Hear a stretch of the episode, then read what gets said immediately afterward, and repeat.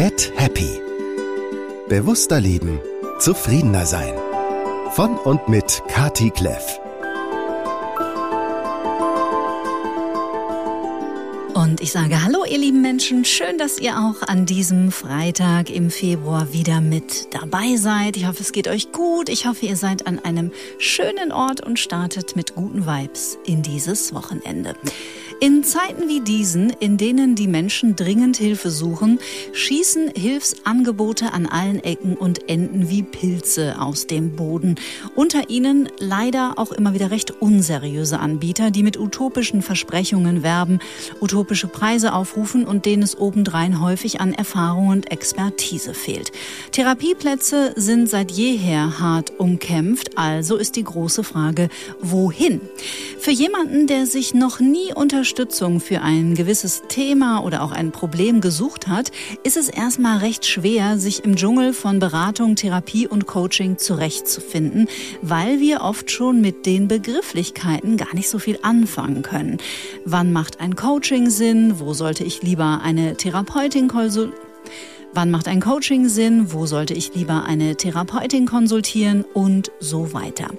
In dieser Folge möchte ich ein wenig Licht ins Dunkel bringen und euch schon mal eine Methode näher vorstellen, nämlich das sogenannte systemische Coaching. Was ist das eigentlich? Was kann es? Für wen ist es geeignet? Und für wen vielleicht nicht?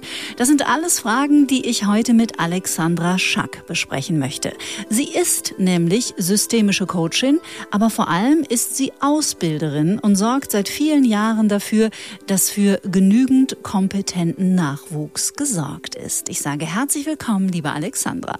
Hallo, liebe Kathi. Das dritte Mal bist du schon da. So ja, schön. So schön. Herzlich willkommen. Danke. Ich freue mich auch riesig, wieder hier sein zu dürfen. Und tatsächlich ist das heute so mein Zuhause. Das mhm. ist das, mhm. was ich so, so sehr liebe. Das ist wirklich interessant, dass du das sagst, weil das wisst ihr natürlich nicht, ihr Lieben. Die Alex war ja schon einmal da zum Thema Meditation. Das war eine der ersten Folgen von Get Happy. Das war alles noch in Kinderschuhen. Dann warst du da zum Thema Dankbarkeit, hast uns eine wunderbare Meditation geschenkt, denn du bist auch Meditationslehrerin. Und bei beiden Themen hast du so wahnsinnig durch Souveränität und Kompetenz geglänzt. Aber hinter den Kulissen weiß ich und wusste ich, dass du ganz schön nervös warst, weil das eigentlich gar nicht deine Hauptspielwiesen sind, ne? Das stimmt, das stimmt. Ich meine, Dankbarkeit, das war ja fast unser Beginn, deiner mhm. und meiner. Mhm. Und dann haben wir irgendwie gesagt, das machen wir jetzt mal. Wir reden mal darüber. Und natürlich habe ich ganz viel Wissen dazu, aber tatsächlich habe ich mich auch da wirklich intensiv darauf vorbereitet, weil das gar nicht, wie du sagst, meine Spielwiese war. Und Meditation schon. Ähm, bei Meditation bin ich auch zu Hause, aber ich bin nirgendwo mehr zu Hause als im Coaching und in der Psychologie. Mhm. Systemisches Coaching ist so ein Begriff, der einem tatsächlich relativ häufig begegnet. Und deswegen war es mir auch ein Anliegen, das mit dir mal zu beleuchten, weil, wenn man damit noch keine Berührungspunkte gehabt hat, man sich darunter einfach überhaupt gar nichts vorstellen kann. Und ich erlebe das selber immer wieder, äh, wenn mich Klientinnen oder Klienten anfragen, dass die überhaupt keine Ahnung haben in diesem Dschungel, was soll ich denn überhaupt machen. Bevor wir inhaltlich einsteigen, interessiert mich aber natürlich, wenn du das erzählen magst, wie du denn überhaupt dazu gekommen bist und wie es dir geholfen hat, in welcher Lebensphase. Du meinst das Coaching an sich oder wie ich dazu gekommen bin, Ausbilderin zu werden? Erstmal, wann deine ersten Berührungspunkte mit, waren ja, ja, mit dem systemischen Coaching, genau. Ja. Wahrscheinlich ja erst, könnte ich mir vorstellen, auf der anderen Seite. Ja, total. Ich war ähm, 27, mhm. einigermaßen verzweifelt, weil ich überhaupt nicht Nein sagen konnte mhm. und gleichzeitig immer wieder die falschen Beziehungen hatte. Sagen wir mal, ich bin ähm, wie das oft so ist, mustermäßig immer an den gleichen Typ Mann geraten und habe mir irgendwann mal gedacht, nachdem mir das vierte Mal das Gleiche passiert ist, im negativen Sinn in einer Beziehung, habe ich mir gedacht, das muss doch irgendwas mit mir zu tun haben. Mhm. Warum kriege ich diese Dinge in der Wiederholungsschleife in meinem Leben? Und dann noch dazu habe ich gerade studiert und hatte zu guter Letzt eine Diplomarbeit, die ich schreiben sollte, die ich nicht schreiben wollte. Und das Thema habe ich bekommen und konnte nicht Nein sagen. Ich konnte meinem Professor nicht sagen, ich möchte es nicht machen. Mhm. Und es hat mich so überfordert, dass ich gedacht habe, ich muss jetzt lernen, Nein zu sagen, weil jetzt schreibe ich am Ende noch eine Diplomarbeit, monatelang, die ich gar nicht schreiben will. Mhm. Und es hat mich, es hat mich wirklich, also ich habe einfach, es hat mich verzweifeln lassen tatsächlich. Verstehe ich total. Ja. Und dann hatte ich eine gute Freundin, die bei einem Coach war und die aus meiner Sicht ähm, auch riesengroße Probleme hatte. Ich habe die zwei Jahre lang bei mir zu Hause gesessen und darüber geweint und ich habe immer mit, mir, mit ihr geredet und habe hab versucht, ihr zu helfen. Du und dann ging die einmal zum Coaching. Das ist kein Witz, einmal.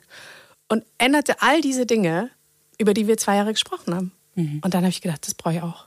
Das brauche ich auch. Und da bin ich dann hingegangen. Und mhm. die war systemischer Coach, ähm, die hat mich viele Jahre begleitet, die war auch meine Ausbilderin. Und ab da fing die schönste Reise meines Lebens an.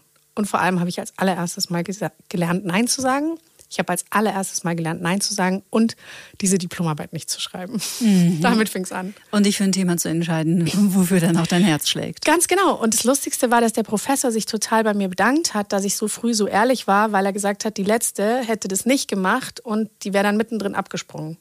Mhm. Und es war so eine schöne Erfahrung. Ich habe gelernt, wenn du Nein sagst, dann sind die Leute oft total dankbar, dass du so klar bist. Mhm. Und ähm, ja, so fing meine Reise an und dann habe ich als nächstes habe ich mir das Thema mit den Beziehungen angeschaut, so ein sogenanntes Männerbild gemacht. Ähm, und habe dann meinen Mann danach kennengelernt, was auch sehr schön war. Mhm, mhm. Also für Einsteiger, wir tauchen ja dann mit äh, jeder Frage ein bisschen tiefer. Aber jetzt begegne ich dir irgendwo im Café, wir sitzen an der Bar und du sagst, ja, ich äh, äh arbeite hauptberuflich im systemischen Coaching und bilde auf, dann, aus. Dann frage ich dich, aha, systemisches Coaching, was denn das? Und dann antwortest du wie? Also, systemisches Coaching ist als allererstes mal immer ein sehr ganzheitlicher Ansatz. Ähm, ich würde gerne ein kleines bisschen nach oben fahren in der Perspektive und vielleicht erst mal sagen, dass das Thema System oder systemisch überhaupt in unserer Gesellschaft tief verwurzelt ist.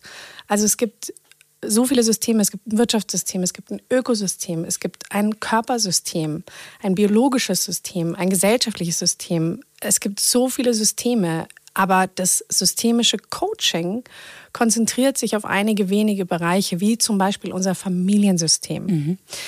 Im systemischen Coaching geht man davon aus, dass du als Mensch sowohl ein biologisches als auch psychisches Wesen bist und aber auch gleichzeitig im sozialen Kontext stehst. Und in dem Zusammenhang wirken ganz viele Dinge, Verhaltensmuster, Strukturen, aber der, der systemische Coach geht auch davon aus, dass jeder Mensch eine Selbstorganisationsfähigkeit hat. Im System, in deinem eigenen System, wenn du so willst, gibt es sogenannte Supersysteme. Also nehmen, nehmen wir mal ein Beispiel. Der Körper zum Beispiel ist ein Supersystem. Das Nervensystem ist ein Subsystem. Mhm. Okay? Also ein Untersystem. Ein Untersystem. Mhm. Und das, das ähm, Nervensystem hat dann wieder ein anderes Untersystem, also ganz viele kleine. Also es praktisch immer von oben große Systeme, die dann nach unten hin kleiner werden. Und im Coaching ähm, schauen wir uns diese Wechselwirkungen an, also die Bedingungen, die auf das System einwirken. Mal ganz schlicht gesagt, wenn du jetzt kommst und du hast ein Thema in deiner Beziehung, mhm. dann schauen wir nicht isoliert die Beziehung nur an, also nur dich und deinen Partner, sondern wir gucken zum Beispiel an, was hast du von deinen Eltern über Beziehung gelernt? Mhm. Also das heißt, ganzheitlich bedeutet, wir gucken immer breit das System an. Wir schauen auch, was war denn bei denen für eine Familienatmosphäre zu Hause? Also wie sind die überhaupt miteinander umgegangen? Nicht nur, wie haben deine Eltern Beziehungen gelebt, sondern wie waren überhaupt Beziehungen in eurem System? Hast du Geschwister? Ähm, wie war die Familienatmosphäre zu Hause? Das sind alles Dinge, die wir im Coaching als systemischer Coach betrachten. Mhm. Und wahrscheinlich auch die äh, Arbeitssysteme. Also auch das soziale Umfeld spielt natürlich eine Rolle, könnte ich mir vorstellen, oder? Absolut. Also du hast ähm, eben das, was ich eingangs gesagt habe, du hast den Menschen als biologisches Wesen und als soziales Wesen. Mhm. Also sprich, du hast ja ständig Einwirkungen von außen, ob du jetzt in die Arbeit gehst oder du hast, du hast permanent ähm, in dem System, in dem du dich bewegst, hast du permanent Verhaltensmuster, die wirken, Verhaltensstrukturen, die wirken. Und das versuchen wir zu analysieren. Also als erstes macht ein systemischer Coach eine sehr gute Analyse von mhm. deinem System. Mhm. um einen Überblick zu bekommen und ein Gefühl dafür zu bekommen, wie praktisch du eingebettet bist in deinen unterschiedlichen Systemen. Genau, und wie deine, also jeder Mensch ist ja unterschiedlich. Ähm, und ich muss praktisch verstehen, wie tickt denn das System von dem Menschen mir gegenüber? Also wie verarbeitet der Reize, die an ihn kommen? Mhm. Weil letztlich geht es gar nicht darum, dass wir ähm, nicht alle Reizen ausgesetzt sind. Jeder ist ständig irgendeinem Reiz ausgesetzt, sondern es geht tatsächlich im Coaching darum, wie ist deine Reizverarbeitung? Mhm. Also ich mhm. mache mal ein ganz simples Beispiel. Wenn ähm, dein Organsystem davon ein Organ, zum Beispiel der Magen, dir meldet, ich habe Hunger, dann ist jetzt entscheidend zum Beispiel, wie, wie bist du aufgewachsen, wie sind deine Glaubenssysteme, was denkst du zum Beispiel über Essen? Also Dein, dein Magen sagt, du hast Hunger. Mhm. Jetzt kannst du natürlich hergehen und zum Kühlschrank gehen und was zu essen holen. Bist du jetzt aber zum Beispiel jemand, der fastet, weil seine Überzeugung ist zu fasten, dann wirst du wahrscheinlich, wenn du Hunger hast, sagen, okay, wie viel Uhr ist es jetzt? Jetzt ist 9, ah, ich faste 16 zu 8. Nee, lieber Magen, wir essen erst um 12. Mhm. So, das ist ein Beispiel. Wenn ich dir helfen will, dann muss ich erst mal wissen, wie tickst du, wie denkst du, was ist dein Glaubenssystem, wie ist deine Wahrnehmung, ähm, wie ist dein Bewusstseinslevel? Und das schaust du dir als Coach an. Mhm. Da war schon, glaube ich, was ganz Wichtiges drin, weil auch die Unterschiede, also es sind auch Fragen, mit denen ich immer wieder zu tun habe. Was ist denn Coaching und was darf das Coaching und ab wo sagt man, nee, das ist eher ein Fall für eine Therapie. Ja. Du arbeitest mit deinen Klienten, du bildest ja nicht nur aus, sondern du hast äh, Dutzende, wenn nicht hunderte Menschen auch begleitet in den letzten Jahren, selber als systemische Coaching, äh, teilweise in, in langen äh, Sessions auch und mit auch größeren Themen. Mm, wie genau darf ich mir das vorstellen? Weil das Coaching arbeitet immer in der Gegenwart, ne? nicht in der Vergangenheit. Ähm, wir arbeiten schon regressiv. Mhm. Wir arbeiten schon vergangenheitsbezogen, sonst können wir ja zum Beispiel nicht deine Geschichte verstehen. Also wir schauen uns schon die Familiengeschichte an. Ähm, wir, wir, wir schauen uns natürlich an, wie entsteht verstehen deine Verhaltensmuster, deine Struktur, aber auch eben deine Glaubenssysteme. So als Rechercheaufgabe sozusagen. Genau. Mhm. Das ist die Analyse, von der ich vorhin gesprochen habe. Damit ich sozusagen erstmal verstehe, wieso du so reagierst, wie du reagierst in dem Zusammenhang. Mhm.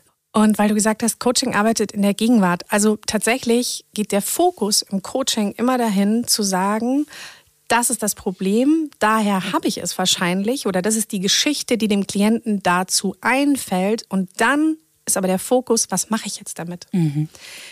Interessanterweise ist einer der meistgesagten Sätze im Coaching bei mir und auch bei den Teilnehmern, die ich ausbilde, in der Ausbildung sogar, wenn Teilnehmer auch nur ein einziges Mal kommen, ah okay, ah okay, ah so habe ich das noch nie gesehen, das verstehe ich aber was mache ich jetzt damit? Mhm. Also sofort dieses, ich will da raus. Mhm. Wie machen wir das denn jetzt? So, und dann gibst du zum Thema Selbstorganisationsfähigkeit des Klienten. Man geht immer davon aus, dass der Klient eine Intuition hat. Jeder Mensch hat seine Intuition. Das ist sein eigenes Navi, mit dem er auf die Welt gekommen ist. Und das versuchen wir wieder anzukurbeln. Und ich gebe die Frage dann meistens zurück. Mhm. Also ich bin kein Berater, sondern ich gehe dann her und sage, Tja, was machen wir jetzt damit? Was mhm. kannst du denn aus deiner Sicht machen?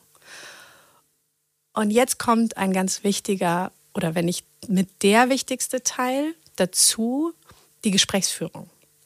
Das heißt, ein Coach ist unfassbar, ein systemischer Coach umso mehr, unfassbar gut ausgebildet in Gesprächsführung und in die richtigen Fragen stellen. Mhm. Was sind denn die falschen Fragen? Hm. Ähm, also falsche Fragen wären Fragen, die ihm was unterstellen zum Beispiel. Mhm. Ähm, oder die ihn nicht dazu befähigen, über sein Problem nachzudenken, sondern du arbeitest sehr viel mit offenen Fragen, nicht mit geschlossenen Fragen. Du kannst schon provokativ arbeiten, das ist es nicht, aber eine falsche Frage wäre zum Beispiel eine entwertende Frage. Mhm. Mhm. Also wo wir praktisch uns im Bereich eigentlich der Manipulation befinden würden. Ganz genau. Ja. ja. Also da darf man immer wach sein und da gibt's schwarze Schafe übrigens auf allen Ebenen. Also nicht nur im Coaching, sondern die gibt's auch unter psychologischen Psychotherapeuten und auch sicherlich bei Psychiatern. Also ich habe schon wirklich dunkelste, gruseligste Geschichten gehört. Da darf man sehr, sehr äh, sehr feine Antennen haben und sehr wach sein. Mhm, ja, das stimmt. Ja.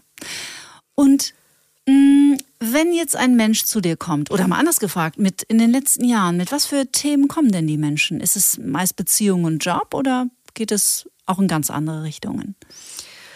Also mh, mm, bei uns oder bei mir ist es so, dadurch, dass ich sehr breit ausgebildet bin im Sinne der Psychologie, mhm. also in der Tiefe Psychologie zu verstehen und aber auch gleichzeitig gute Gespräche führen zu können, gibt es eigentlich keine wirklich eng gefasste Berufsgruppe, die sich bei mir meldet oder Menschen mit ganz bestimmten Problemen. Aber was ich schon gemerkt habe, ist das Thema Druck und Stress, gerade in Verbindung mit ähm, der Pandemie. Mhm.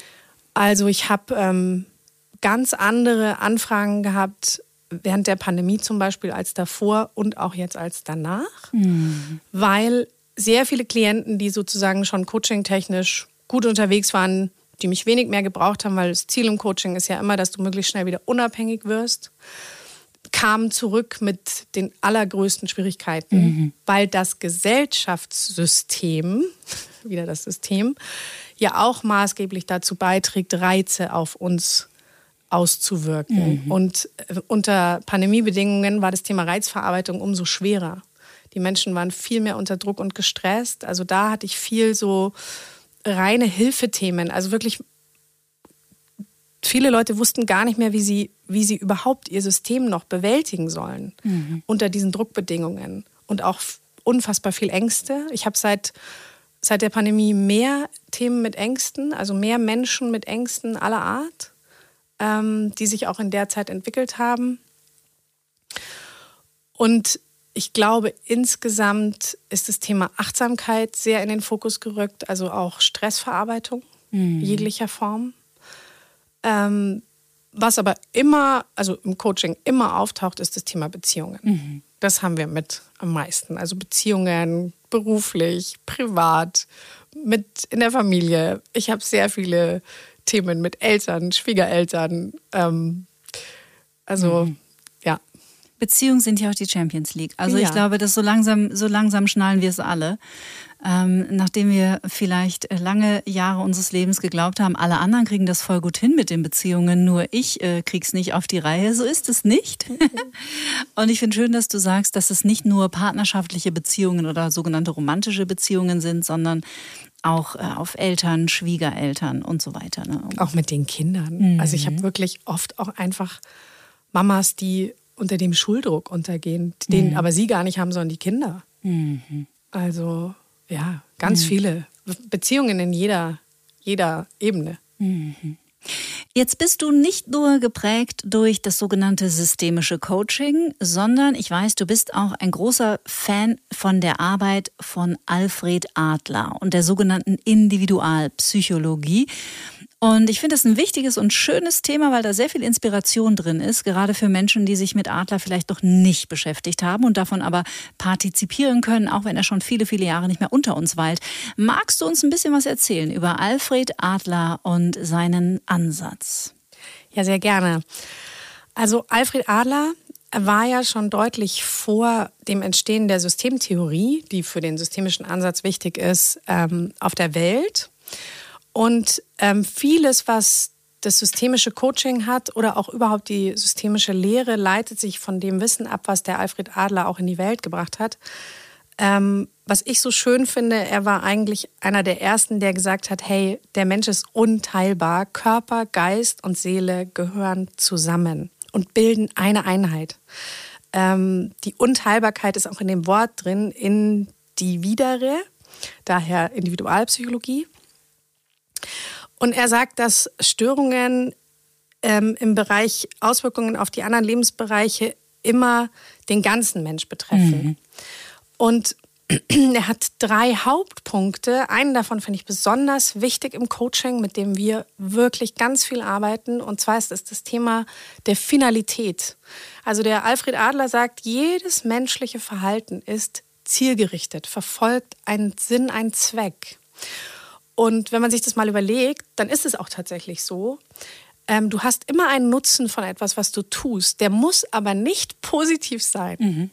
Also es das heißt, du kannst auch einfach etwas vermeiden wollen. Das ist ein sogenannter Negativnutzen, den du dann hast. Und somit kann man Verhalten viel besser verstehen, weil jetzt ärgert dich auch kein Verhalten mehr. Jetzt gibt es ja Leute, die machen Dinge, wo du denkst, sag mal, wieso machst du das? Mhm. Wenn du das aber aus den Augen der Individualpsychologie betrachtest, hat es für den Menschen einen riesigen Sinn. Mhm. Und wenn man das jetzt mit dem Coaching-Kontext mit dazu nimmt, jetzt wird es super spannend, weil mit der Frage, wozu, bist du immer in der Zukunft. Du sagst, sagst du dem Klienten, kannst du mir mal sagen, wozu du das machst? Und sie sagen es dir alle. Mhm. Das ist so spannend. Während mhm. die Frage, wieso, oder warum geht eigentlich in die Vergangenheit? Warum ist so, ja, weiß ich auch nicht. Ja, genau. Aber wozu machst du es? Haben wir übrigens auch in dem Podcast schon drüber gesprochen. Und ist ja eine Parallele auch zur Traumaarbeit, mhm. nämlich dass alles in uns immer für uns ist. Also auch die sogenannten destruktiven Kompensationsstrategien. Deswegen wirklich stellt sich mir mittlerweile die Nackenhaare auf, wenn ich noch einmal den Satz höre, äh, ich möchte, da, äh, welche schlechte Angewohnheit möchtest du gerne loswerden? Oh ja. Weil es gibt keine schlechten ja. Angewohnheiten, sondern es gibt nur Lösungen, die zumindest mal Lösungen waren, vielleicht in der Gegenwart nicht mehr sind. Und das wusste ich zum Beispiel nicht, dass Adler da, da schon den, den ersten Ansatz geliefert hat. Das ist ja wirklich toll. Ja, ja, ist es auch. Und er sagt praktisch, jede Angewohnheit, die du hast, hat einen Sinn. Genau. Hat einen übergeordneten Sinn. Und jetzt lass uns mal rausfinden, was ist der Sinn für dich? Mhm. Und was Alfred Adler auch hat, mit dem ich super gerne und viel arbeite und mit dem es wirklich einfach wird, zu helfen oder den Menschen zu unterstützen, ist der Gedanke der Kompensation. Also das heißt, eigentlich kommen wir auf die Welt und haben eine Daseinsberechtigung qua Geburt. Die hat jeder Mensch. Aber dann kommen dazu, wie wir aufwachsen, die Konditionierungen, die wir bekommen, die Art, wie mit uns umgegangen wird. Und zum Beispiel, wenn du sehr stark entwertet wirst, wenn du sehr viele negative Dinge über dich hörst, das kannst du nicht, du bist noch zu klein, ähm, Dafür bist du zu dumm. Das, ja, du bist doch eh blöd und, und, und äh, du kannst froh sein, wenn du einen Realschulabschluss schaffst. So, mhm. es gibt ja mhm. wirklich viel, was wir erzählt bekommen. Dann entsteht ein großer Minderwert bei dir. Und Alfred Adler arbeitet mit dem Schema der Minderwertigkeit. Das heißt, er sagt, es gibt verschiedene Stufen deines Minderwertes, in denen du dich bewegst. Wir alle bewegen uns eigentlich immer so ein bisschen überall. Aber je nachdem, wie du verletzt wurdest, wo du verletzt wurdest und von wem, bist du mehr oder weniger im Minderwert. Und du wirst jetzt im Leben immer versuchen, das auszugleichen. Mhm. Dann hast du sogenannte, ich glaube, du hast es eben schon gesagt, das Thema Kompensation. Du hast jetzt Kompensationsstrategien, die du wählst, um deinen Minderwert auszugleichen. Also zum Beispiel Menschen, die als junge wirklich junge Menschen oft entwertet wurden, fangen an, sich ganz viel zu entschuldigen. Mhm. Dann triffst du später so einen Erwachsenen, der sich permanent entschuldigt und du denkst dir, hä? Wieso entschuldigst du dich immer? Ja, das ist dein gefühlter, nicht reeller, aber gefühlter Minderwert, den du noch von damals mit dir trägst. Mhm. Und das äh, finde ich auch, deswegen habe ich, also liebe ich die Thesen von Adler sehr, weil ich finde, mit diesem simplen Schema der Minderwertigkeit und diesen Kompensationsstufen hat man so ein gutes Verständnis, dass man den Menschen mitgeben kann und wie oft ich das brauche und den Leuten Verhalten, aber auch oft gar nicht von sich selber, sondern von Menschen im Umfeld erkläre, weil sie sagen, ich verstehe das nicht, warum die so zu mir ist, ich verstehe das nicht, warum ich immer angegriffen werde. Dann erklärt man das und dann sagen sie, ah, okay. Mhm. So, das ist auch noch ein Punkt und ähm, dann eben diese Ganzheitlichkeit. Also er sagt, wenn du helfen willst, den Menschen zu verstehen, dann musst du die verschiedenen Ebenen anschauen. Du kannst sie nicht isoliert betrachten. Mhm. Und das finde ich auch sehr schön. Mhm. Körper, Geist, Seele sind ein System. Ja, da sind ja hier alle Türen weit offen in diesem Podcast für das Thema Körper, Geist und Seele. Also alles in allem auch ein sehr menschenfreundliches Bild und auch ein sehr menschenfreundlicher Ansatz. Total. Und ähm, du hast mich ja ganz eingangs gefragt, und das würde ich gerne noch als Bild mitgeben, weil es so schön ist. Du hast mich eingangs gefragt, wie würdest du denn jemanden, wir sitzen im Café und jemand sagt, was ist denn eigentlich systemisches Coaching? Was machst du denn da? Mhm. Ähm, ich habe das früher immer erklärt und ich gebe es meinen Coaches auch immer noch mit, aber mittlerweile habe ich gelernt, dass es manche Menschen gibt, die kennen das Wort nicht mehr. Ich habe immer gesagt, stell dir das vor wie ein Mobile. Der systemische Ansatz ähm, den kannst du ableiten von einem Mobile über einem Kinderwagen. Eine Mobile und wie gesagt, nicht jeder mehr weiß anscheinend, wie ein Mobile ist. Deswegen mhm. erkläre ich es kurz. Ein Mobile ist praktisch ein Fadensystem über dem Kinderwagen aufgehängt, am Himmel vom, von der Wiege zum Beispiel. Da hängen gewisse Dinge ab, also zum Beispiel ein Stern und ein Mond und ein lachendes Gesicht. Und die sind alle miteinander verbunden. Das heißt, wenn das Kind ein Teil davon berührt, dann gerät das ganze Ding in Bewegung. So, und so ist es mit uns auch. Also nichts, was uns passiert, hat eine isolierte Auswirkung. Ich, ich mache ein Beispiel. Ich habe mich verletzt jetzt. Ich hatte einen Skiunfall. Mhm. Und dieser Skiunfall, ich wurde operiert. Ähm, ich habe jetzt gerade noch eine Schiene und Krücken. Und dieser Skiunfall hat sich sehr intensiv auf meine komplette Familie ausgewirkt, weil mhm. ich kann nicht mehr fahren. Mama Taxi fällt also aus. Das heißt, meine Kinder haben jetzt ganz schnell gelernt, ähm, mit dem Linientaxi durch den Ort zu fahren oder doch mal in die Straßenbahn einzusteigen oder sie machen jetzt auf einmal Essen. Mein Sohn kann jetzt auf einmal viel mehr kochen. Also es gibt ganz viele positive Auswirkungen, es gibt auch negative. Mhm. Logischerweise, es ist nicht immer nur schön, dass die Mama jetzt äh, nicht zur Verfügung steht für vieles. Aber ähm, wenn jetzt zum Beispiel jemand zu mir ins Coaching kommen würde und sagen würde, wir haben viel Streit in letzter Zeit, dann würde ich immer sagen, was ist denn passiert? Seit wann habt ihr denn Streit? Mhm. Ja, seit Januar. Was war denn im Januar? Ja, da hatte jemand einen Unfall und seitdem verstehen wir uns nicht mehr so gut. Also jetzt, man betrachtet praktisch das, was sich aufs System auswirkt, sowohl rückwärts als auch gegenwärtig. In Gänze. Ja, in Gänze. Das ist ein sehr, sehr schönes Beispiel und es macht deutlich, was uns allen, glaube ich, gar nicht bewusst ist. Und es passt ganz schön zu einer Folge, die ich im März aufzeichnen werde mit nochmal Ulrich Schnabel und Dr. Nathalie Knapp. Mit den beiden hatte ich schon über Quantenphysik gesprochen im Dezember. Und äh, die kommen nochmal wieder zum Thema Verbundenheit. Und es gibt auch diesen berühmten Satz, No man is an island. Also niemand ist eine Insel.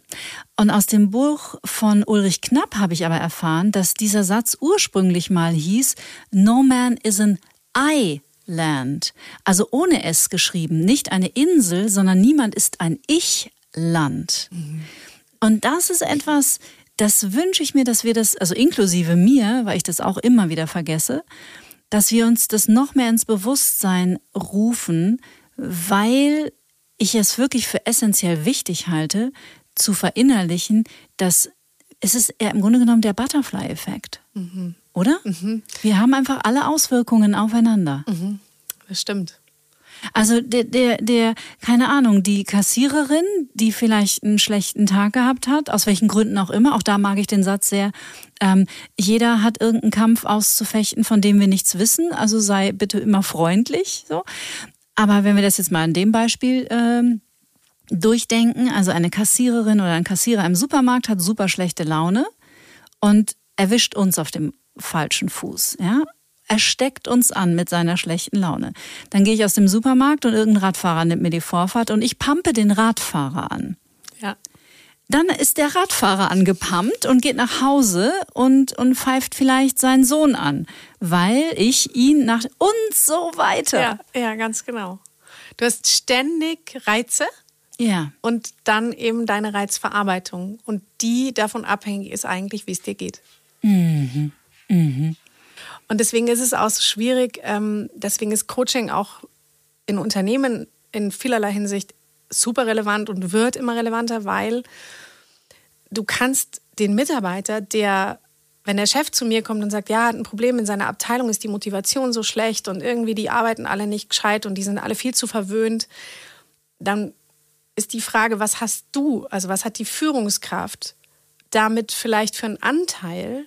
Wieso ist es so, dass die Motivation so ist? Aber jetzt geht es nicht darum, dass die Führungskraft einen Stempel bekommt, so du bist, du bist eine schlechte Führungskraft, sondern da geht es gar nicht drum.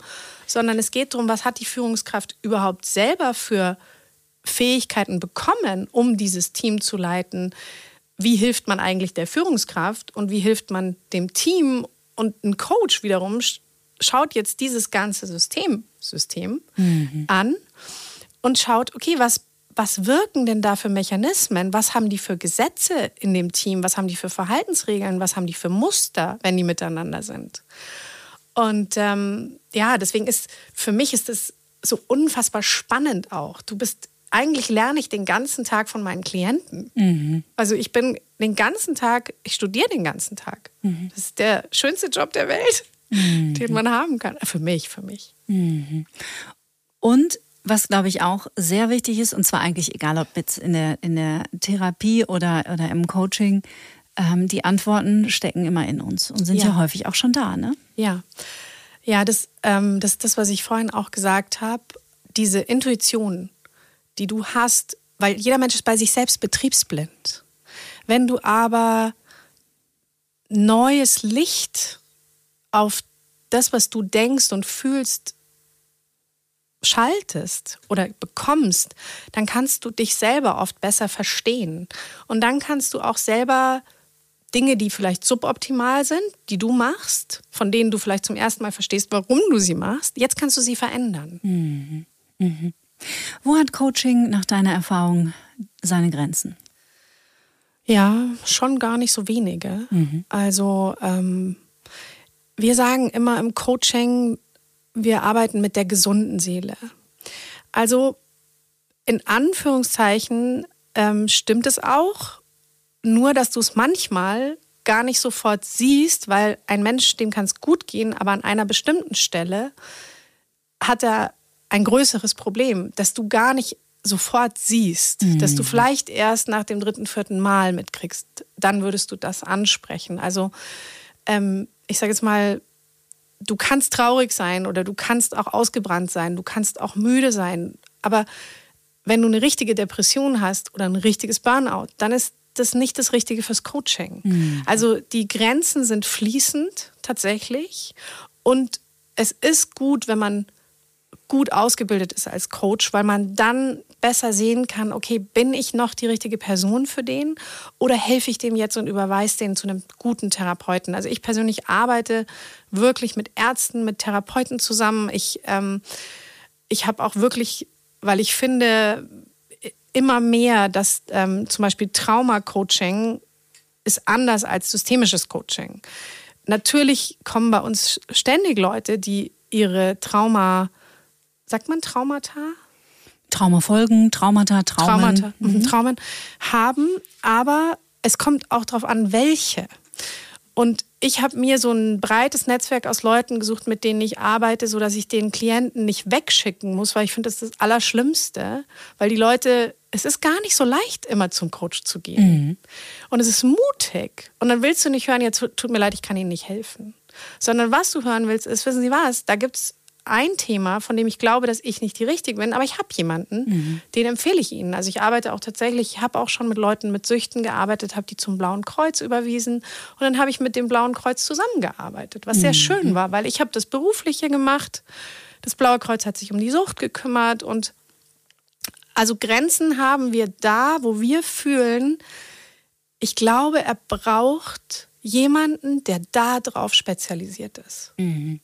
Und das ist ja auch essentiell, da transparent zu sein und das Total. zu kommunizieren. Total. Erstens machst du dich strafbar, Punkt eins. Mhm. Aber ich finde, das sollte lang nicht deine, deine Motivation sein, sondern deine Motivation sollte sein, du arbeitest mit Menschen. Du hast eine Riesenverantwortung. Mhm. Du hast so eine große Verantwortung, wenn jemand zu dir kommt und seine Themen mit dir bespricht, dann hast du die Pflicht, aus meiner Sicht, nicht nur die Verantwortung, sondern die Pflicht, zu schauen, dass der richtige Mensch für den kommt und der richtige Mensch ihm hilft. Und wenn du das nicht bist, dann hat es mit dir nichts zu tun. Du bist gerade nicht wichtig, sondern wichtig ist dann, dass der an die richtige Stelle gelangt. Mhm. Lass uns mal für einen kleinen Moment die Seiten wechseln. Mhm. Also nicht ähm, auf der Seite Menschen, die jetzt Hilfe suchen, mhm. sondern äh, Menschen, die jetzt vielleicht zuhören und auch davon träumen, immer mal so eine Ausbildung zu machen. Das hat in den letzten Jahren irre zugenommen. Ja. Es gibt fantastische Coaches und es gibt grauenhafte Coaches. Ja. Genauso wie es fantastische Therapeuten und grauenhafte Therapeuten gibt. So ja. ist das nun mal. Mm, ich finde diese Entwicklung gerade in der Zeit ähm, in der wir leben, total positiv, weil das Gesundheitssystem nicht genügend Therapieplätze hat und häufig ähm, ist auch meine Erfahrung, sowohl als Betroffene, dann auch aber als Mentorin oder, oder traumasensitiver Coach, ähm, manchmal ist es ja schon total hilfreich, überhaupt erstmal einen ersten Landeplatz zu haben. Mhm. Ähm, und deswegen finde ich es super, dass so viele Menschen darin ja wirklich auch ihre Erfüllung finden und ihre Berufung. Und ich finde es so ein bisschen schade, weil das ist ein bisschen in Verruf geraten auch in den letzten Jahren. So nach ja. dem Motto, unter Schauspielern und unter Synchronsprechern und unter wem auch immer, Medienleuten, ja, oh, jetzt macht die auch eine Coaching-Ausbildung. Ja, war ja klar. Mhm. So. Aber ich kenne so viele Leute, die ihr Glück darin gefunden haben.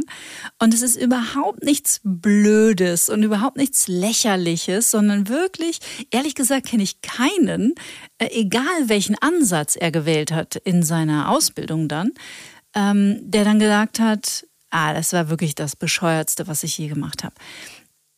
Wer ist denn geeignet zum Coach? Kann man das überhaupt sagen? Gibt es da einen Leitfaden? Ja, ja, also tatsächlich ähm, gibt es Voraussetzungen, die sind gut, wenn du sie hast, weil du willst vielleicht, wenn du den Beruf nachher auch ausüben willst, und da ist schon jetzt der erste Punkt, da komme ich gleich dazu, dann willst du da drin ja bestehen können. Und wenn du da drin bestehen willst, brauchst du ein paar Fähigkeiten, sage ich mal, neben dem, dass du gut ausgebildet wirst, ein paar Grundvoraussetzungen. Und das Erste, was ist, ist, wenn du, wenn du also man kann aus zwei Gründen eine Coaching-Ausbildung machen. Bleiben wir bei dem, den du gerade genannt hast, um Coach zu werden. Mhm.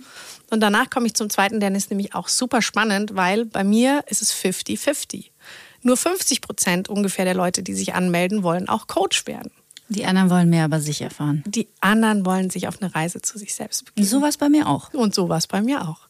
Ja. Ich wollte überhaupt gar kein Coach werden. Ich auch nicht. Es ist so spannend. Ich kann da auch gleich noch was dazu erzählen, weil es wirklich lustig ist, dass ich das heute bin. Also es ist eigentlich total komisch, dass ich es geworden bin, weil ich habe die Ausbildung gemacht und meine Ausbilderin hat mich eines Tages angerufen und hat gesagt, sie fand das so schade, dass ich heute, als meine Kollegen gesagt haben, Alex, du musst Coach werden, weil wir Coachings hatten, die sehr gut gelaufen sind, haben die gesagt, ah, du musst das, was du machst, aufhören, du musst unbedingt Coach werden. habe ich gesagt, ich werde doch kein Coach, bin ich wahnsinnig. Mhm. Und dann hat sie mich angerufen und hat gesagt, sie fand das so schade, weil ich hätte da eine echte Gabe und so weiter. Sie war sehr, sehr nett. Ich konnte das gar nicht so richtig glauben in dem Moment zum Thema äh, Minderwert, mhm. den ich auch hatte. Und ähm, und bin es dann tatsächlich über die Jahre von ganz allein geworden, weil gar kein Weg dran vorbeigeführt hat, weil es meine große Liebe war. So, und jetzt kommen wir zu dem Teil 1. Wenn du Coach werden willst, dann wäre es nicht schlecht, wenn du Menschen magst. Ja. Also das ist mal das allererste. Simple as true. Das wäre schon gut. Das wäre also. wär gut, wenn du Menschen magst und wenn du nicht, wenn die dir ihre Themen erzählen, denkst, oh Gott, ich habe meine eigenen Probleme. Also ganz ehrlich, jetzt deine Probleme auch noch, würde ich jetzt gerne nicht haben. So, das wäre, ist eine gute Grundvoraussetzung. Witzig. Die zweite gute Grundvoraussetzung wäre, dass du versuchst, ähm, wirklich empathisch zu sein. Das heißt, dass du versuchst, deinem Gegenüber, dass du dich einfühlst, dass du bereit bist, gerade im systemischen Coaching lernen die Mädels bei mir, also bisher habe ich nur Frauen ausgebildet, lernen die Teilnehmerinnen bei mir immer, dass sie bitte in der Sprache des Klienten sprechen sollen. Also das heißt, wenn der Klient sagt, ja, mein Papi, dann sagst du nicht dein Vater. Oder wenn jemand sagt, ähm, einen Spitznamen immer wieder benutzt über seinen Partner, dann solltest du auch, so lustig es klingt, diesen Spitznamen benutzen. Mhm. Wenn du über den Partner redest, das musst du nicht die ganze Zeit machen, aber du, wenn du den einsetzt, fühlt sich der Gegenüber, der Coachee, viel mehr wahrgenommen, als wenn du in anderen Worten mit ihm sprichst. Oder du darfst seine Glaubenssätze zum Beispiel auch nicht verändern. Wenn er einen Glaubenssatz sagt und du drehst ihn irgendwie um, dann ist es für den fast wie ein Rückschlag. Also so ein bisschen, der fühlt sich dann nicht wirklich gesehen. Mm. So, also das ist auch eine Fähigkeit, ist dieses dich einfühlen und dich wirklich auf das System des anderen einlassen wollen ob es dir dann immer gelingt, ist gar nicht entscheidend, dass du das möchtest. Also mhm. mit Menschen gerne arbeiten. Schön ist, wenn man Menschen liebt. Ich liebe Menschen. Ähm, und das, was ich eben gesagt habe. Und dann natürlich ähm, mit das aller, aller, aller Wichtigste, das wollen viele Leute immer nicht so gern hören, ist, dass du erstmal bei dir selber anfängst. Mhm. Weil du der beste Coach ist, der dessen eigener Rucksack nicht nur angeschaut wurde, sondern wo auch viele Steine rausgeholt wurden. Ganz leer wird er sowieso nie. Mhm. Aber der beste Coach ist der, der versteht, durch was sein Gegenüber da gerade geht, weil er ist selbst gegangen vorher. Mhm. Stichwort Selbsterfahrung. Ja.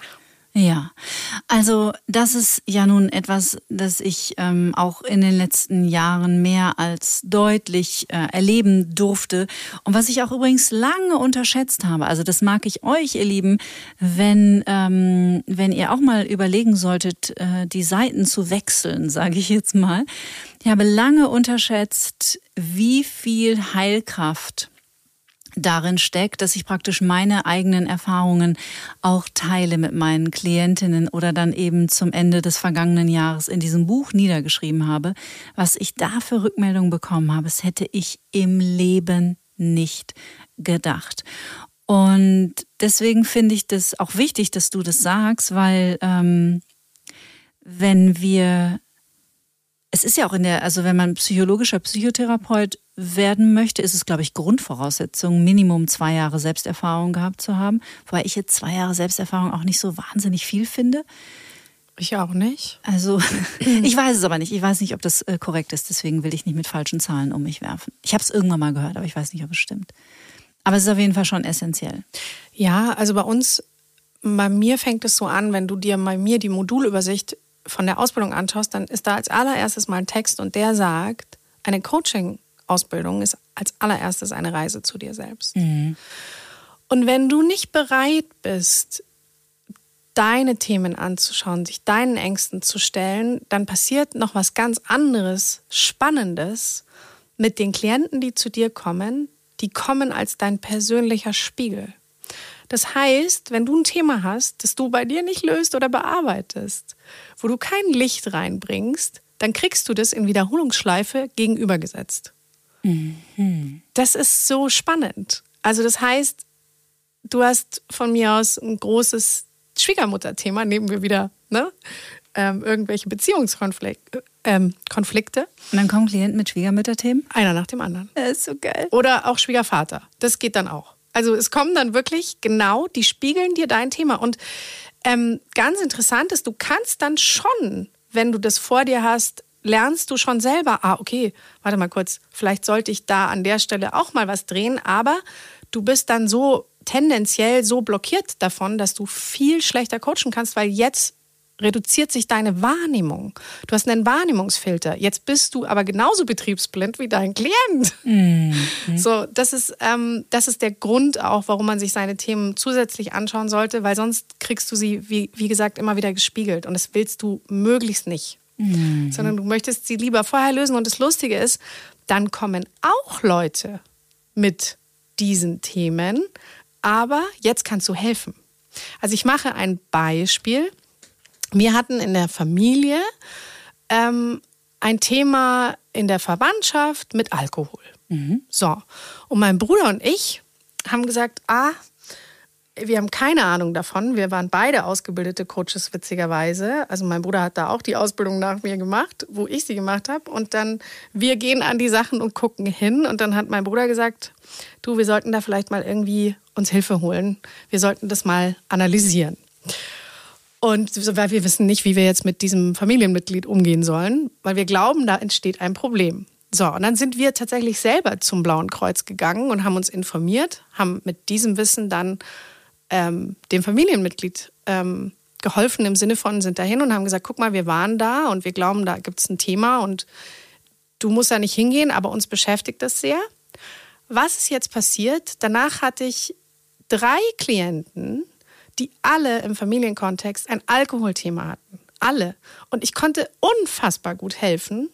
Und ich habe sie alle zum Blauen Kreuz geschickt, mhm. weil ich selber diese Erfahrung gemacht hatte und allen dreien wirklich, und es ist ein schweres Thema, allen dreien konnte unfassbar gut geholfen werden. Also auch durch die spezialisierte Stelle, aber auch durch mich dann auch den Mut selber zu finden, was mache ich denn jetzt damit? Mhm. Also ich konnte praktisch, obwohl es ein Suchtthema ist, konnte ich helfen und gleichzeitig habe ich noch eine Instanz dazu gesucht, die darauf spezialisiert ist. Und so, deswegen ist es gut, sich selbst mit dem auseinanderzusetzen, was in deinem Familiensystem ist, weil dann kannst du damit besser arbeiten, wenn du Coach werden willst. Mhm. Es ist so nett, weil ich wirklich genau dasselbe erfahren habe. Ähm, und das mag ich auch nochmal mit euch teilen an dieser Stelle, um euch auch zu ermutigen, wenn ihr darüber nachdenken solltet, auch mal so eine Ausbildung zu machen, in welcher Form auch immer. Ich bin habe mich damals ähm, für, eine, für eine Ausbildung bei der Verena König entschieden und wusste überhaupt nicht warum. Ich wusste nur, das will ich. Und als mir dann so nach, die ging ja auch über ein Jahr, und äh, als mir dann so nach sieben oder acht Monaten die Menschen zunehmend äh, spiegelten, dass ich das ja wohl scheinbar echt ganz gut mache, war es so, hä? Ja, aber ich werde ja kein Coach. Ich bin ja Radiomoderatorin. Äh, so, hä? Und dann hat es nochmal, dann ging die Ausbildung zu Ende und die Verena hat sich extrem zurückgehalten. Also die hätte nie angerufen, hätte gesagt, ich finde es schade ähm, sondern sie hat es immer äh, wissend aus der Ecke beobachtet. Ich nehme an, dass das auch nicht das erste Mal für sie war, dass sie das bezeugen durfte. Und abgesehen davon sind alle aus der Ausbildungsgruppe äh, meines Wissens äh, jetzt mittlerweile zum Glück aktiv, weil es waren ganz, ganz tolle Frauen auch. Und es hat dann bestimmt noch mal ein Dreivierteljahr oder so gedauert, bis ich dann überhaupt mal gesagt habe, okay, ich nehme die erste Klientin und dann kommt noch ein interessantes Thema. Vielleicht besprechen wir das noch, weil das ist, das beobachte ich nämlich jetzt auch bei meinen Klientinnen, ähm, dass man so auf die Idee kommt, ich, du machst ja auch Fälle in deiner Ausbildung. Also es gibt ja so praktisch Fallbeispiele von äh, Klienten, die du dir aus dem Bekannten- oder Freundeskreis zusammenklaubst, die dann auch in deine Ausbildung kommen. Und man kommt dann, wenn die Ausbildung abgeschlossen ist, häufig auf die Idee, ähm, okay, dann nehme ich jetzt mal eine Klientin, das ist vielleicht eine Freundin von einer Freundin und ich übe nur und dafür will ich dann auch kein Geld. Kennst du das? Klar. Wie stehst du dazu? Also, ähm, du meinst, dass dass wenn man mit Freunden übt, dass man auch kein Geld nimmt? Nee, im Grunde, das sind ja dann keine Freunde. Also sage ich jetzt mal, ah, da kommt mh. jetzt eine Freundin von einer Freundin ja, ja, ja. und, mhm. und also irgendjemand kommt auf dich zu und sagt, du, eine Freundin von mir hat ein Problem, darf die mal zu dir kommen? Du hast doch da eine Ausbildung gemacht. Ja. Weil ich glaube, das ist auch ein Selbstwertthema. Ja, Dieses, okay, ich mache das, aber ich will dann da kein Geld dafür. Ja, total. Also ähm, da sind wir sehr oder ich achte sehr darauf, dass die Leute, die ich ausbilde, relativ schnell in ihren Wert kommen, weil es ist tatsächlich ein Wertethema und das eine ist, und da ist halt das Problem auch in dem Ganzen, das eine ist, du bist dann vielleicht fertiger Coach, aber das nächste ist, jetzt musst du auch Unternehmer werden. Und da ist für viele eine Hürde, die sagen vielleicht, ich kann das gut, deswegen mache ich das auch, aber ich will kein Geld dafür nehmen, weil mein unternehmerischer Wert, den habe ich noch gar nicht festgesetzt. Und bei uns ist es tatsächlich so, dass ich lerne, dass da zwei Dinge helfen, damit du, weil die meisten nehmen entweder zu wenig oder am Anfang gar nichts. Zwei Dinge helfen. Wir haben jetzt, ähm, ich mache jetzt die fünfte Ausbildung, es ist der fünfte Jahrgang. Und seit Jahrgang drei haben wir das Thema Übung, Praxiserfahrung immens nach oben geschraubt. Also wir haben jetzt 80 Fälle ungefähr pro Ausbildungsjahrgang. Mhm, so, wow. Ja, mhm. genau. Das ist auch ein riesiger organisatorischer Aufwand, kann ich ehrlich sagen. Ich, ohne meine Assistentin würde ich mich äh, an der Stelle, hallo Theresa, vielen Dank, dass es dich gibt. ohne meine Assistentin würde ich das nicht schaffen. Ähm, aber was dadurch entsteht, weil in ganz vielen Ausbildungen gibt es keine Fälle von außen. Du coachst dich nur, ich nenne es immer in der eigenen Suppe was nicht nur gut ist. Ähm, aber was dadurch entsteht, dass du so viele Menschen begleiten darfst, so viele Fälle siehst, so viele Erfahrungswerte sammelt und selber auch coachen musst, du setzt dich dann auch hin und coachst und nicht nur einmal, ist, dass du lernst, dass du das kannst. Und jetzt hast du eine gewisse Stabilität. Das ist das Erste, wo man dann natürlich nachher auch rausgehen muss und sagen kann, ich verkaufe eine Leistung und ich habe auch wirklich etwas zu geben. Ich kann das gut. Ich bin wirklich gut ausgebildet. Das ist das Erste. Mhm. Und das Zweite ist, ich sage immer, hey, du hast ein Jahr deines Lebens investiert. Du bist sehr gut ausgebildet. Du kannst mit an, an einer guten Basis arbeiten, mit den allermeisten Themen sehr gut umgehen, das hat einen Wert. Mhm. Bitte, bitte nimm nicht nichts dafür, weil dann ist es für den anderen weniger wert. Das, was du kannst, durch das, wodurch du gegangen bist, weil die stellen sich ihren Themen bei mir am Laufmeter. Ich, die, die, ständig mache ich mit denen Analysegeschichten und äh, sag auch, hör mal zu, an der Stelle, ne, da können wir noch mal hingucken. Oder bei mir hat auch jeder Teilnehmer seinen eigenen Paten, der dann die Fähigkeit hat, dich zu coachen, ähm, damit du weiterkommst. Mhm. Und deswegen ist es wichtig, dass du in deinen Wert kommst. Aber bei uns gibt es auch am Ende tatsächlich ein bisschen Marketing dazu in der Ausbildung, damit man auch lernt, wie geht es überhaupt. Also wie schreibe ich eine Rechnung? Ähm, jetzt stelle ich mich nicht hin und sage dir, du schreibst so und so eine Rechnung, aber ich stelle mich hin und, und erkläre dir, dass eine Rechnung zu schreiben ist, wenn du ein Coaching machst und du mindestens 150 Euro dafür nehmen kannst, ähm, inklusive Mehrwertsteuer, weil du machst es anderthalb Stunden. Du hast, wenn du am Markt schaust, die meisten guten Coaches liegen bei um die 200 Euro. Und wenn man aus der Ausbildung rausgeht, man ist sehr gut ausgebildet, dann ist 150 das, was du eigentlich als Minimum mhm. haben solltest, um auch dich weiterzubilden, um auch davon leben zu können. Mhm. Also ich halte, um das zu sagen, ich halte nicht, nichts davon, nichts zu nehmen, aber während der Ausbildung bei den Übungscoachings, da kannst du natürlich sagen, das mache ich kostenlos, weil jetzt haben wir ja, der rechnet jetzt nicht damit, dass ich super gerade schon unterwegs bin, sondern ich darf jetzt Fehler machen auch. Mhm. So. Wir haben ja schon über die Intuition auf Klientenseite gesprochen. Nach deiner Erfahrung, wie wichtig ist denn die Intuition auf der Coaching-Seite? Total wichtig, mhm. weil ähm, dein Bauchgefühl und das hängt eben sehr stark damit zusammen, wie reflektiert du selber bist, also wie stark und gewachsen deine Persönlichkeit ist. Dein Bauchgefühl hilft dir enorm, wenn du mit dem redest und du fühlst, ah, das, was der gerade gesagt hat, ähm, irgendwas, irgendwas fehlt da oder irgendwas stimmt da nicht. Oder ähm, du brauchst auch eine sehr, sehr gute Intuition oder besser gesagt eine gute Wahrnehmung, die gekoppelt ist mit deiner Intuition. Gerade wenn du ihn anschaust, du kannst ja wahnsinnig viel merken an deinem Gegenüber, anhand dessen, wie er sich verhält, wenn er gewisse Dinge sagt, wie er kleiner wird, aber auch zum Beispiel, wie er zur Tür reinkommt. Mhm. Also deine Intuition ist enorm wichtig, mhm. aus meiner Sicht. Mhm. Also ich hoffe, dass in dieser Folge ganz viel Wertvolles war für beide Seiten. Also mhm. sowohl für Menschen, die vielleicht aktuell darüber nachdenken, sich in irgendeiner Form Unterstützung zu suchen. Und ich glaube, das muss ich jetzt an dieser Stelle nicht erwähnen und betonen. Äh, unseren Support habt ihr da immer. Also geht, sucht euch jemanden. Ne? Also ich glaube, die Zeiten sind vorbei, wo man dafür äh, davor irgendwie eine Scheu hat oder irgendeine Scham. Aber ich fand es jetzt auch nochmal echt schön hinten raus. Auch diejenigen, die vielleicht diese kleine Idee schon im eigenen System haben. Mensch, ich glaube, das würde mir auch Freude bereiten, Menschen zu begleiten, Menschen zu unterstützen, denen auch ein bisschen was Wertvolles mit an die Hand zu geben. Und wir haben alle Links zu dir in den Show Notes, in die Show Notes gepackt. Es beginnt auch eine Ausbildung jetzt bei dir im März. Es gibt, glaube ich, noch so ein paar wenige Plätze. Ja, stimmt. Also die nächste beginnt am Mitte März. Ich glaube, es ist der 16. März und ein bisschen Platz haben wir noch. Hm, okay. Also fünf Wochen ungefähr noch Zeit. Wenn es euch interessiert, schaut einfach mal bei der Alex vorbei auf der Internetseite.